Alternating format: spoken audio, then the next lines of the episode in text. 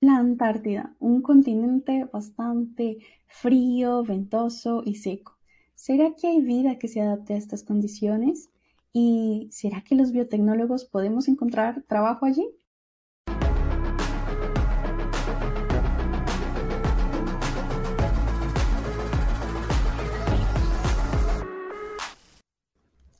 A la primera pregunta de que si hay vida, la respuesta es sí, un rotundo sí.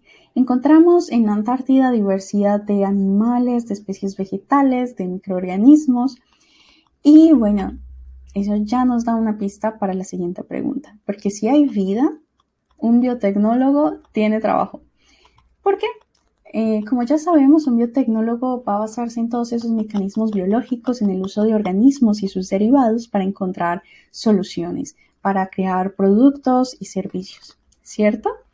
Listo. lo que tiene acá de especial es que estos organismos que se han logrado adaptar a estas condiciones extremas van a tener ciertas em, propiedades y características especiales, eh, pues adaptadas a todo este tipo de ambiente, ¿verdad? Mm, lo que pues lo hace aún como más eh, de interés científico. Ahora, eh, nosotros, bueno, los biotecnólogos podemos emplear o podemos trabajar de diferentes formas. Entre eso está la bioprospección. ¿Pero qué sería bioprospección? Bio quiere decir vida y prospección quiere decir exploración. Vamos a explorar la vida que hay allí, sobre todo en estos ambientes extremos, que puede sorprendernos con microorganismos con características eh, únicas. Ahora, conozcamos primero un poquito de la Antártida, que es un continente bastante peculiar, porque, eh, bueno, además de esas condiciones que ya nombramos, tienen, eh, por ejemplo, una división, bueno, más bien no tiene una división política como sí la hay en otros continentes. Esto porque en 1959 hubo un tratado que firmaron varios países para que en este continente pues hubiera más conservación, para que no hubiera una exploración eh, de los recursos, una exploración con interés económico, militar, de guerra, sino que por el contrario pues se destinara más a la investigación y a la ciencia. Ese es el objetivo, ese es el objetivo. Hay unos rumores que ni tanto, pero bueno, en fin, el objetivo principal sería la investigación y la pesquisa. Eso está muy bien. Ahora, eh, los países que allí están eh, tienen derecho pues de colocar algunas estaciones de investigación, ¿sí? todos los países pues sí tienen derecho a, un voto, a tomar las decisiones eh, con respecto a este continente. Y bueno, en las estaciones que hay allí se hace, bueno, se hace investigación, se toman muestras y parte de esas muestras pueden ser enviadas a otros lugares. Hablando específicamente de Brasil, encontramos, así como los representantes más icónicos, al profesor Luis Rosa o Luis Rosa. Él es profesor de la Universidad de la UFMG y coordina proyectos relacionados a la microbiología, más específicamente con hongos, tiene bastante investigación eh, vemos los proyectos como mm, ProAntar, MicoAntar, otras universidades como Unicampi, la UNILA, en fin. Y hay muchísimo más, mucho, mucho, mucho más. Solo que aquí pues, yo estoy mostrando solo algunas. ya específicamente de la UNILA, pues encontramos al profesor Michel Pasarini. Él también es bastante dado al área ambiental, de la parte de microorganismos, y él es quien nos enseña, eh, pues, eh, cómo recibir estas muestras, aislar los microorganismos, evaluarlos, darles, eh, pues hacer ciertas pruebas y encontrarles una utilidad. Eh, al menos en la UNILA, él es quien nos está enseñando toda esta parte. Y a final de este año, de 2022, el próximo mes, en noviembre, él va a viajar, si todo sale bien, esperemos que sí, va a viajar a la Antártida y mm, muy pronto lo vamos a tener de vuelta con, esperemos, más, más muestras. En fin, esperemos que todo salga bien en su viaje. Ahora, un biotecnólogo, ¿cuáles son los pasos? Eh, ¿Cuáles serían los pasos de su labor en esta investigación? Primero, eh, tendría que colectar, o bueno, puede ser, pueden ser otros profesionales, claro, yo creo que son otros profesionales, van a colectar, van a recoger esa muestra, puede ser de suelo, de agua, de otros organismos, y serán los destinados para la investigación. Hagamos de cuenta que es de suelo o de sedimentos marinos, como vamos a ver más adelante. Cuando tengan esa muestra, vamos a ver qué organismos están allí presentes. Por ejemplo, qué microorganismos, qué bacterias, qué hongos. Y vamos a tratar de, bueno, vamos a tener una super mezcla de todo, todo unido. Vamos a tratar de aislarlos individualmente, cada uno pues como... Eh, sí, sí, sí, individualmente vamos a tratar de conservarlos, de preservarlos para que nos duren mayor tiempo y vamos a dejarlos a una temperatura muy baja de menos 80 grados centígrados en unos tubitos pequeños, criotubos y en una sustancia que se llama glicerol. Listo, a 20%. Ya vamos a ver más adelante, ni entrar tanto a profundidad, pero bueno. Eh, ¿Y qué vamos a hacer cuando los conservamos? Bueno, podríamos identificar esos microorganismos, podemos dejarlos más tiempo para evaluarlos y hacerles pruebas más adelante. Y en fin, pero eh, la colecta, hablemos de la colecta. ¿Cómo ellos recogieron las muestras, al menos las que nosotros tenemos? Hay un tipo de máquina, de equipamiento, un tipo de caja que, eh, bueno, de forma automatizada ella va a bajar, bajar, bajar, bueno, a sumergirse en el agua y llegar hasta la profundidad, más o menos unos 100 metros de profundidad. Al menos nuestras muestras tenían esa, bueno, se tomaron a esa profundidad. Llegan hasta la tierra, hasta los sedimentos y toman todo lo que le equipan, lo que puede. Y esta muestra será llevado hasta la estación de investigación. En el caso de Brasil, eh, pues será la estación Comandante Ferraz, ¿sí? Y las muestras, bueno, nuestras muestras fueron tomadas de la isla Deception, una isla que tiene formato de cerradura. Ahora sí, cuando se colectan, son enviados a la estación Comandante Ferraz, la estación brasilera, eh, que queda en una de las islas, ¿sí? Ya de ahí, pues se nos será enviada a, a nuestra universidad y nosotros las vamos a recoger en forma de paquetitos eh, y en el interior va a haber una tierra bastante húmeda, lodos, sedimentos más específicamente. Y bueno, eh, nosotros estudiamos sedimentos, pero como ya habíamos visto, hemos nombrado, pues podemos, eh, los microorganismos que queremos estudiar, podemos tomarlo de vegetación, de muestras de agua.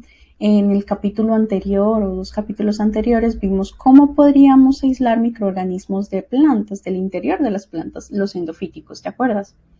En fin, ¿cómo lo vamos a hacer aquí? Vamos a utilizar los sedimentos marinos, ¿sí? Haz de cuenta, bueno, eh, tierrita mojada. y de allí vamos a separar todos los microorganismos que podamos. Ni todos se pueden separar. Más o menos mm, se estima que de todos los que estén allí, un 10% son los que se dejan eh, aislar. Eso de regla, como una regla general que se tiene, un estimado, ¿sí? ¿Por qué? Porque pues, eh, bueno, por muchos factores, eh, como por ejemplo que le cambiamos las condiciones o no tenemos los, medios suficientes a los que ellos están adaptados, que les gusta, entre otras cosas. Hay muchos factores. En fin, bueno, la idea es que los que consigamos aislar en el laboratorio podamos conservarlos en los tubitos, como había nombrado. Ahí vemos en pantalla también, lo voy explicando, pero en YouTube pueden encontrar el videito. en unos criotubos pequeños que serán conservados a menos 80, ya lo había mencionado y, eh, en glicerol 20%. Ah, bueno, y hay unas asas, unas varitas específicas que utilizamos para eh, inocular, eh, unas específicas para bacterias, otros para hongos. ahí lo vamos viendo con el tiempo. Y bueno, ya podemos identificarlos, podemos conservarlos. todo depende del interés del estudio, el objetivo del estudio. Cuando están conservados, bueno, nos puede durar mucho tiempo, ¿cierto? Hasta que queramos eh, seguir investigando con ellos. Mm, para ello necesitamos reactivarlos. Allí congeladitos los dejamos mm, medio latentes un poco, pero ah, cuando los bueno, cuando queremos saber toda su actividad enzimática, lo que hacen, lo que no hacen, necesitamos acordarlos, despertarlos. Vamos a volverlos a sembrar en laboratorio, en unas placas, y después vamos a mirar, qué es lo que les gusta consumir, qué es lo que les gusta comer. y después vamos a mirar qué, qué actividades, qué usos le podemos dar. Bueno, y para reactivarlos, entonces vamos a sacarlos de esos criotubos, de esos tubitos pequeñitos. Eh, vamos a coger el asa y vamos a colocarlos en unos platicos, en unas cajas de Petri, en unas placas de Petri que van a tener un nutriente agar, que es un tipo de gelatina, ¿sí? como una gelatina que tiene todos los nutrientes básicos necesarios para que ella pueda crecer, desarrollarse, para que pueda Em, expandirse, ¿sí? Y que pueda hacer toda su actividad para que, bueno, se pueda desarrollar normalmente. Y para saber qué les gusta comer, consumir, eh, degradar, vamos a hacer algunas, algunas preparaciones especiales, algunas gelatinas especiales, agregando varias sustancias, por ejemplo, almidón o proteínas como la leche o celulosa o lignina, bueno, así varias cosas vamos a darles y, si, y después vamos a saber si ya les gusta y la degradan. Lo que ellas poseen para facilitar su trabajo son enzimas, unas proteínas, unas moléculas que ah, van a ayudar a mm, degradar o van a ayudar a transformar estas, eh, nutrientes que le dimos, por ejemplo, esas proteínas o esas moléculas grandes y mayores, en unas más simples o algunas que ellas puedan transformar o degradar más fácilmente. ¿Listo? ¿Cómo lo vemos en el laboratorio? ¿Cómo sabemos si, ellas eh, tienen enzimas, si las bacterias tienen esas enzimas especiales, si degradaron, si no degradaron? Aquí, por ejemplo, vamos a ver una placa de Petri, un agar, ¿sí? Con, eh, queremos saber si a ella les gusta la proteína, entonces agregamos leche. Y va a tomar una coloración así medio opaca, oscurita, blanca oscurita, ¿sí? Beige clarito, bueno. Em, y donde está más oscurito, donde está más opaco, ahí todavía tiene proteína. Pero aquellas bacterias que sacaron esas enzimas extracelulares que degradaron las proteínas, que las transformaron, van a, hacer que el medio parezca más transparente. Entonces, donde esté transparente es donde más se degradó la proteína, ¿sí? A veces es fácil de ver así, a veces es eh, así solamente se coloca en el sol, ahí parece como un haz de luz ahí pasando como un milagro, la eso. Entonces, a veces es fácil de ver así. Quedó transparente, ahí hubo actividad enzimática. Otras veces no es tan fácil, es invisible y tenemos que utilizar otras formas. ¿Sí? Eh, como venía diciendo, pues mm, hay veces que así solo a ojo no se consigue ver como el hombre invisible, ¿sí? bueno, llegó un momento en la película El hombre invisible que ya estaba como medio loco, comenzó a hacer sus fechorías y nadie conseguía pararlo, no lo encontraban, ¿sí? no sabían dónde estaba. Para poder verlo y parar lo que él estaba haciendo, poder frenarlo, tuvieron que pintarlo. ¿Con qué? Bueno, en la película lo hacían con sangre, lo untaban así, le arrojaban sangre encima y ya lo podían ver y ahí comenzaron la batalla para poder vencerlo y en fin. Eh, principio de acá, lo que está invisible Mm, lo vamos a pintar para que deje de estarlo. y eso mismo vamos a hacer con las bacterias. Vamos a pintarlas, no necesariamente con sangre, claro está.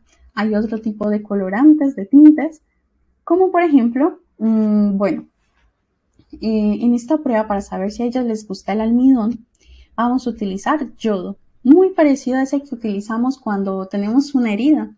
Nos aplicamos eh, isodina, nos aplicamos yodo encima y ese tiende a tener una, un, es un pigmento bastante oscuro, ¿verdad? Cuando lo agregamos ahí en, la caja de Petri, lo colocamos encima de las bacterias de todo el medio, este va a quedar oscuro, tan oscuro, oscuro, oscuro como un agujero negro. Ahora, si ellas, bueno, si queda oscuro es porque ahí hay almidón, ¿sí? Y si queda transparente es porque consumieron el almidón. Bueno, entonces, donde estamos transparente significa que las bacterias consumieron el almidón, entonces tienen una enzima llamada amilasa. Sería amilasa positivo ese ensayo. Ya lo que nosotros hacemos en laboratorio también es medir eh, el tamaño de esos halos, de esas zonas claras que están alrededor de, las colonias de, las bacterias. Y vamos a mirar, eh, a medir ese tamaño, ¿sí? Entre más grande sea este halo, pues eh, se piensa, se estima que la actividad enzimática va a ser mayor, que degradó aún más ese componente. Y ahora con proteína, entonces eh, del lado izquierdo eh, traje una imagen de un medio con proteína, pero teníamos unas bacterias ahí y el medio quedó totalmente opaco, entonces no hubo actividad enzimática. En cambio, ya en otra imagen derecha vemos que efectivamente el medio estaba opaco, pero comenzó a ser translúcido, comenzó a ser transparente bastante, bastante. Entre más días pasen, pues las bacterias más, más van a degradar, el halo va a quedar más grandecito, ¿cierto? Y eso es lo que nosotros vamos a medir, vamos a ensayar. Aquellas bacterias con, que produjeron un halo más grande y significa que degradaron más y las que tienen más potencial de ser utilizadas para degradar algo. Degradar como que, por ejemplo, para degradar plásticos, eh, contaminantes de fluentes, de muestras de agua o algunos mm, derivados, digamos, de como el acerrín, algunos derivados de la madera y así. Listo. Ahí digamos que vimos todos grandes rasgos. Vamos a mirar ahora sí como aplicaciones biotecnológicas. ¿Qué más? ¿Qué más podemos hacer? De aplicaciones biotecnológicas, pues ya sabemos que, por ejemplo, podemos utilizar algunas levaduras para la producción de cerveza y aquí con las bacterias de la Antártida, ¿qué podemos hacer? ¿Qué podríamos hacer? Eh, bueno, primero eh, podríamos, por ejemplo, eliminar contaminantes como el petróleo, que ya sabemos que esos derramamientos de petróleo eh, contaminan estos ambientes y matan muchas especies animales y de, por ejemplo, bueno, eh, otras especies que estén eh, en el agua, en el suelo, en fin, hemos visto desastres naturales así bastante fuertes, en fin, y difíciles de tratar. ¿sí? Mm, sobre todo los derrames de petróleo son bastante difíciles de tratar. Y con estas bacterias podríamos encontrar eso, parte de la solución, de hecho. En fin, es importante aclarar que eh, bacteria, una sola bacteria, un solo hongo no va a ser suficiente mm, pues para tratar el problema. Lo ideal es encontrar, identificar todas estas que eh, tienen una actividad, que tienen potencial y después reunirlas todas, hacer como una familia, un consorcio se llama. Vamos a hacer un grupito de, de amigas bacterias, hongos, que tengan la capacidad de degradar ese contaminante, ese compuesto de interés. Eh, traje un gráfico eh, bastante sencillo donde, digamos, eh, tiene una línea de color verde que identifica los hongos y ahí está mostrando la degradación de ellos de un compuesto. ellos lograron degradar ese compuesto, lograron transformarlo y hay otra linecita un poquito más alta de las bacterias, entonces ahí se nota que las bacterias también consiguieron ahí degradar, ¿listo? Un poquito más. ¿Y qué pasa si no los hacemos por separado? Si no los dejamos por separado, sino que juntamos bacterias y hongos. Resulta que ellos así unidos, formando este consorcio, esta alianza, pues todos juntos, puff, hay unas, dispararon, mejor dicho, la degradación, unidos potenciaron, lograron eh, degradar muchísimo más, bueno, transformar muchísimo más. Así como trabajo en equipo, ¿no? No es buena una cosa, otra es en otra, pero juntos podemos lograr más. En fin, ¿qué más podríamos lograr? O qué más bien voy a mostrar unas investigaciones, otras que ya se han hecho eh, o que se están haciendo. Digamos, eh, hay una noticia que dice microorganismos de la Antártida que comen combustible pueden ayudar a la limpieza del plástico. Ya saben que el, eh, el plástico también es una grande problemática que tenemos, no solo ya dentro de los continentes, sino también en el mar. Hay grandes islas de plástico, de basura. También, bueno, como hemos nombrado, de residuos eh, de agua, de fluentes contaminados, eh, residuos, digamos, de plantas de sacrificio, donde tenemos pues eh, un montón de, de, sangre, de algunos tejidos. Entonces, ¿se acuerdan de esas bacterias que les gustaba degradar la proteína. Bueno, esas las podemos utilizar aquí en las plantas de, sacrificio para tratar todos estos efluentes con, sangre, con tejido. Y bueno, y que no paren en ríos o en, o otros cuerpos de agua que estén más limpios, ¿cierto? Ojalá, pues para no contaminar tanto. Em, en fin, y también residuos de papel. Ahí teníamos un, ah, creo que no me alcanzamos a mostrar, un ensayo de celulosa, eh, bacterias que puedan degradar la celulosa, entonces nos van a ayudar para degradar, eh, bueno, derivados, digamos, de madera o el papel, el cartón, ese tipo de cosas. Hay otras bacterias que nos pueden ayudar incluso a combatir el cáncer, ¿sí? Eh, tienen potencial antitumoral. También eh, hay, más noticias, digamos, te encontraron algunas, en, este caso, unas sustancias que eran capaces de, de, combatir las bacterias que son resistentes a antibióticos, ¿sí? Eh, estas sustancias fueron encontradas en esponjas marinas. Claro que las esponjas en su interior tienen otros microorganismos, tienen eh, microorganismos que son capaces de producir todas estas sustancias.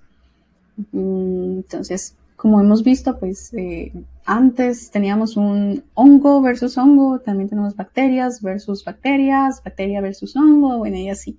¿sí? Solo depende del compuesto que ellas produzcan. Y este es otro tema muy, muy interesante. Resulta que no solo producen enzimas, sino em, bueno, digamos, no solo para degradar, sino hay unas proteínas que nos sirven para conservar, conservar tejidos, conservar células, eh, por ejemplo, las proteínas anticongelantes, ya que estas bacterias, estos microorganismos eh, que están en el frío intenso de la Antártida, eh, pues corren el riesgo de congelarse cuando del, del agua que está en ellas pues comience a formar cristales, bueno, también el exterior, bueno, en fin, que el agua comience a formar cristales y perforen las membranas, las atraviesen y ellas mueren. Entonces, para evitar ese proceso de formación de cristales, de congelación, ellas producen unas proteínas que impiden su congelamiento. Estas proteínas, entonces, eh, son de gran interés biotecnológico, ya son aplicadas, por ejemplo, para la conservación de órganos, se pueden utilizar para preservar embriones, gametas para preservar alimentos. Eh, incluso en la parte agrícola se podrían hacer em, biología sintética, algunas eh, transformaciones. ¿Para qué?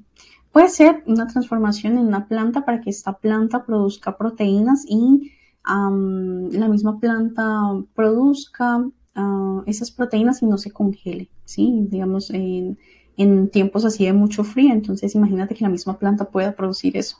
O, o modificar los microorganismos endofíticos que están en el interior de la planta para que estos produzcan esas sustancias, para que produzcan esas proteínas y no solo se protejan a ellos, sino protejan a la plantica. Entonces imagínense. Bueno, se pueden hacer muchas, muchas cosas, ¿sí? Eh, en fin. Y también se pueden eh, utilizar estas proteínas y agregarlas al combustible del avión para que el combustible no se congele, pues en esas alturas, ese frío tan tremendo, eh, entonces se le agrega esas proteínas anticongelantes al combustible del avión, así este no se congela y el avión puede conseguir andar, andar, andar hasta su destino y todo el mundo llegar seguro a su casa. Bien, cerrando por aquí, entonces dime tú, ¿cuál sería la importancia de bioprospectar? ¿Mm? ¿Qué proyecto se te ocurre o cuáles ya estás haciendo? Cuéntanos más. Y no olvides de seguirnos en nuestras diferentes redes sociales. Estaremos, bueno, en YouTube, en Spotify, en Facebook, en Insta, todo como Universo Biotech. Mm, un gran placer estar aquí con ustedes en más un capítulo. Un fuerte abrazo y hasta la próxima Biotech Note.